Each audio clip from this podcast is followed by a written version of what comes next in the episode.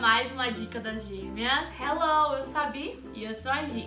E hoje a gente vai falar um pouquinho sobre siglas em inglês, que é um assunto que você precisa conhecer se você quer realmente ir pro próximo nível e se comunicar de verdade na língua. Pois é, os americanos adoram abreviar as coisas, falar tudo do jeito mais rápido, mais prático, mais curto possível. E aí entram as siglas, as abreviações, e para você poder entender um americano e também se comunicar com ele, seja falando ou por mensagem, né, pela linguagem escrita, tem que aprender. Isso é algo bem legal que a gente falou. A maioria das siglas a gente costuma ver né, em mensagens de texto, nas redes sociais, mas eles também muitas vezes pronunciam, eles usam para linguagem oral também. Por isso que é interessante saber pronunciar. Primeira sigla que eles usam muito, FYI, que é esse F-Y-I, FYI, que é For Your Information. E assim, fica fácil, né? Essa expressão é muito usada para querer dizer, olha, para sua informação. É, eles querem simplesmente informar algo, não necessariamente pedindo uma ação sua, simplesmente para você ficar sabendo. Ó, para sua informação, FYI, the boss has a headache because she went to a party last night, so be quiet in her presence. Então, ó, pra sua informação, a chefe tá com dor de cabeça porque ela foi numa festa ontem à noite. Então, ó, fique em silêncio, fica quieto na presença dela.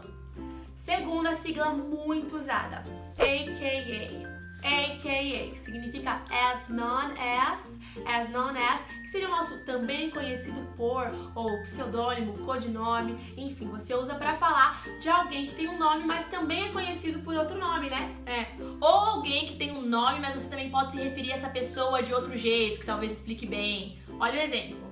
Edson Arantes do Nascimento, a.k.a. Pelé, is a retired Brazilian soccer player. Então, Edson Arantes do Nascimento também conhecido como Pelé, é um jogador de futebol brasileiro aposentado. Gente, essa terceira sigla, na verdade, tem origem na França. Os americanos usam toda hora, mas muitas vezes nem eles mesmos sabem o que significa a sigla em si, mas eles usam mesmo assim. RSVP.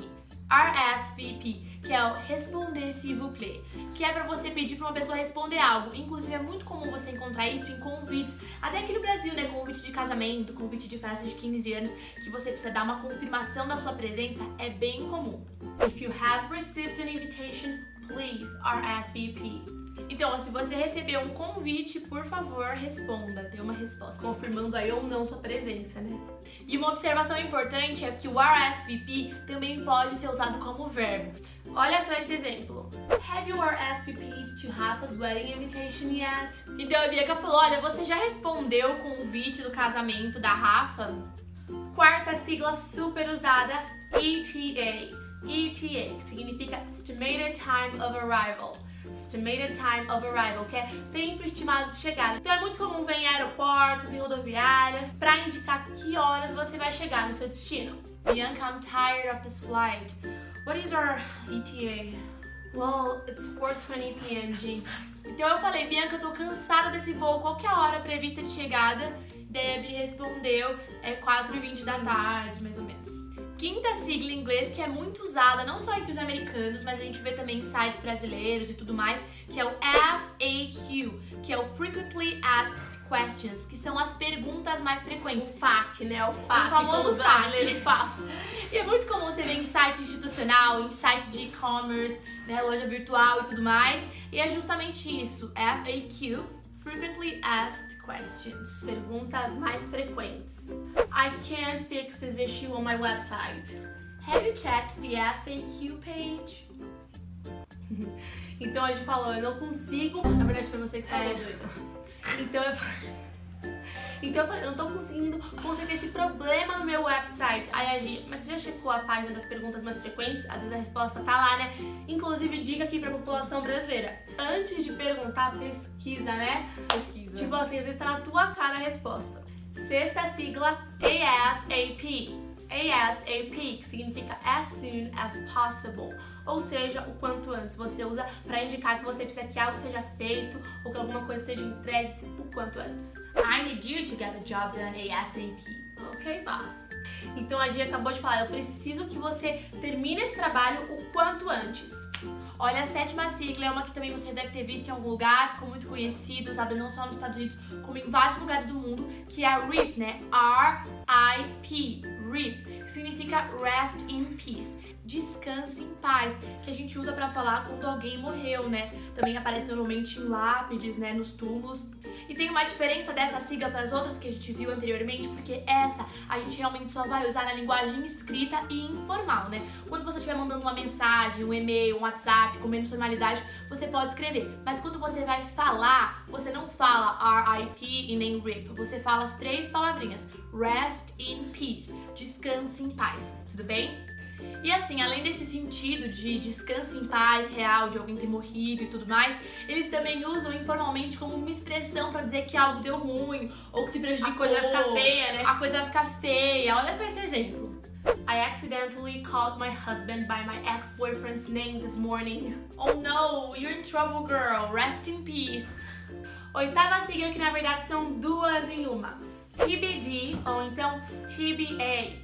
TBD, to be determined, TBA, to be announced. Então, para ser determinado, a ser anunciado, a gente geralmente usa quando a gente está marcando algum evento social, ou uma reunião, um encontro, e a gente tem alguma informação já em relação a esse encontro, mas não tem outras. Por exemplo, location, TBA. Então, a localização a ser ainda anunciado. Então, você sabe, ó, guarda na tua agenda que vai ter uma festa tal dia, mas a gente não sabe onde é. The meeting will be next Wednesday at 2 p.m. Location TBA.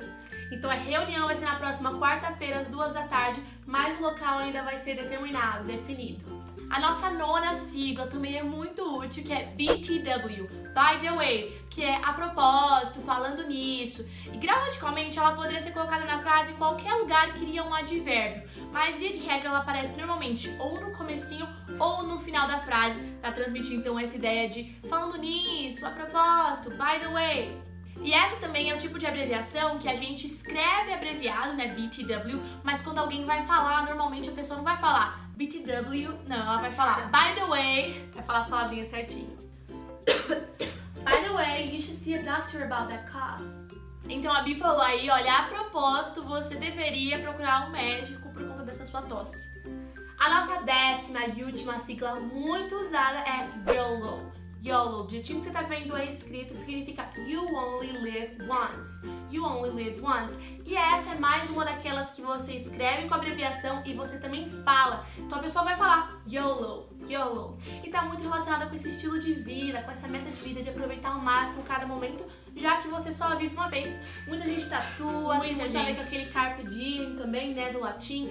Colhe o dia, aproveite o máximo. É uma meta de vida de muita gente, principalmente em relação à população jovem.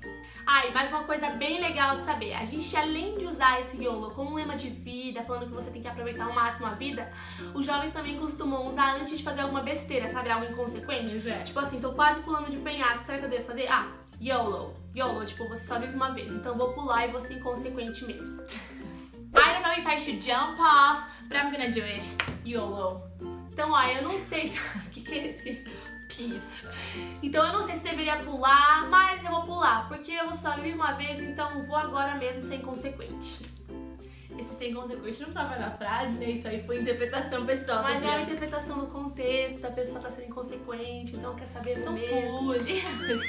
E aí, gostou do vídeo de hoje? Então se você gostou, não se esquece de clicar aqui pra curtir o vídeo, comentar aqui embaixo praticando bastante essas siglas e claro, também já clicar ali pra seguir se você ainda não segue a gente. E dica, fica de olho nos stories porque sempre tem conteúdo incrível por lá pra você acompanhar a gente todos os dias. Bye bye, a gente se vê no próximo vídeo. Bye bye, see you!